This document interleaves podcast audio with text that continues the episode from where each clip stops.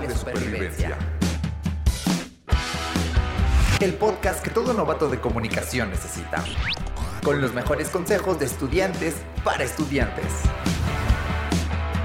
¡Comenzamos!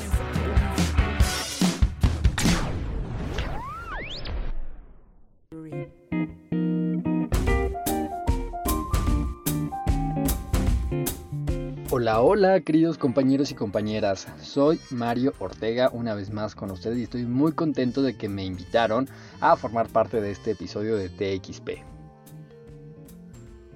Hoy hablaremos acerca de qué esperar de la carrera y de las materias de comunicación, pero antes que nada, déjenme agradecerles por acompañarnos una vez más en este episodio por parte de Tutorías por Pares de la FESA Catlán.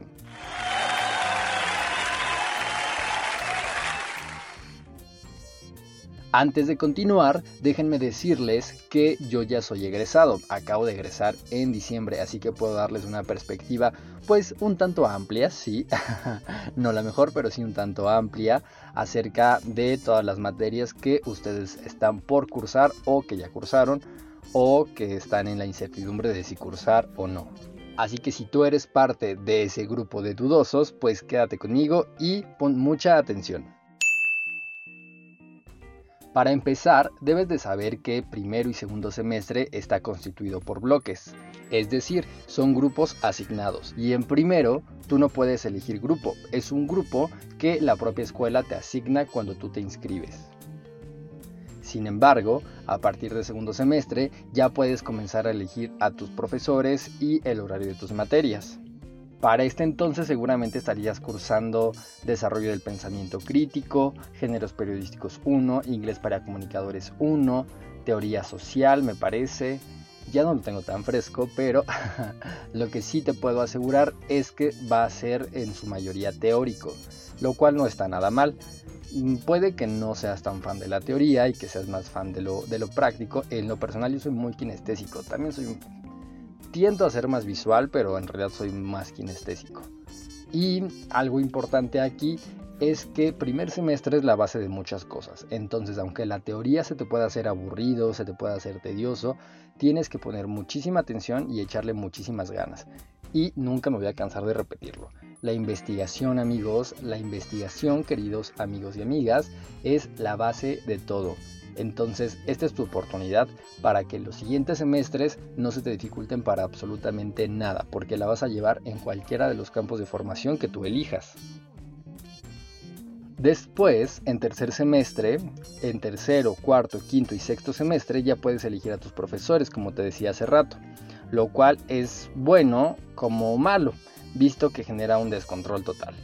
Eh, puede que a lo largo de la carrera conozcas a personas que están totalmente angustiados y preocupados y que de verdad no duermen porque no saben cómo organizar su horario, porque ya les están quedando horas libres o yo qué sé.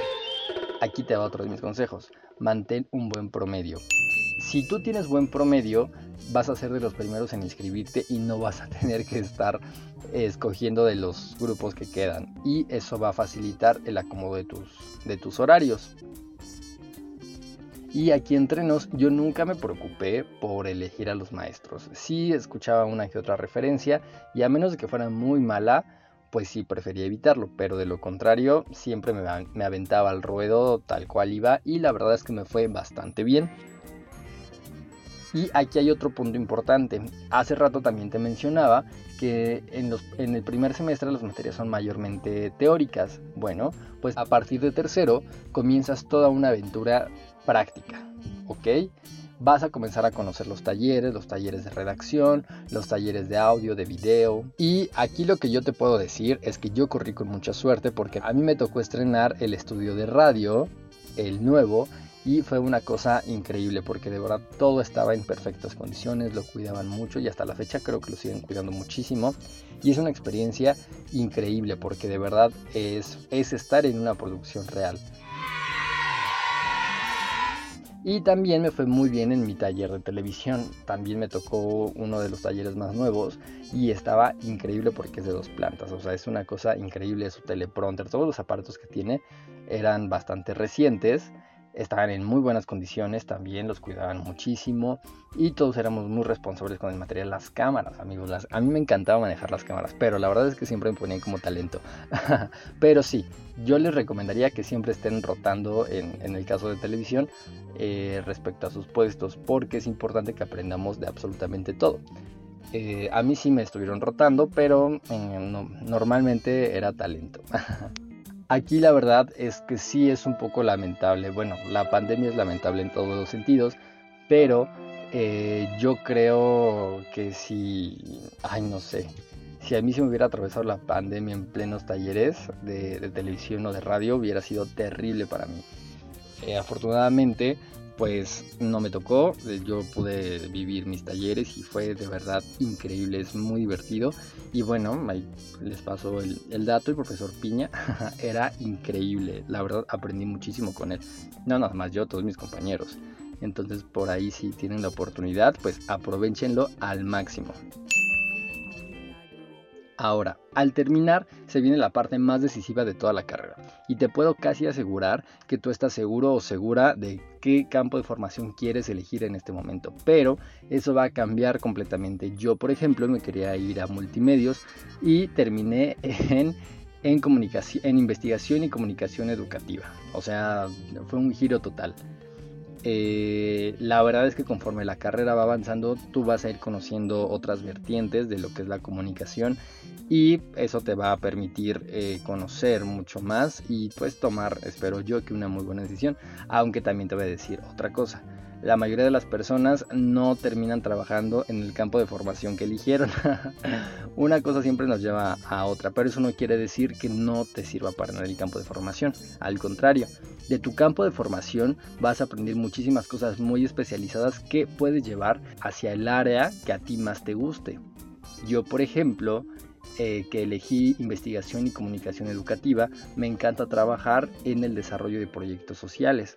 Y por supuesto que investigación y comunicación educativa me ha servido increíblemente porque he podido realizar objetos de aprendizaje, eh, manuales, las capacitaciones para el personal con el que trabajo. O sea, es una cosa increíble. Que también si me hubiera ido a medios, igual hubiera sido increíble porque hubiera hecho objetos de aprendizaje tal vez más complejos.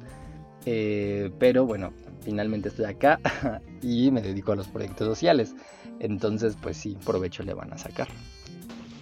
Pero queridos amigos, finalmente todos nuestros consejos ya saben que son desde nuestra propia perspectiva, así que los invitamos a conocer, a no quedarse con las dudas y pues aventarse la misión, aunque suene muy complicado y aunque a veces tengamos la mente en mil lugares, pues los invitamos de todo corazón a que ustedes por su propia experiencia conozcan lo que es comunicación, lo que es Acatlán y por supuesto que aprovechen todas las oportunidades que la Universidad Nacional Autónoma de México tiene para todos nosotros. De todo corazón, les agradezco muchísimo que nos hayan escuchado una vez más y esperamos verlos aquí muy pronto. Hasta la próxima.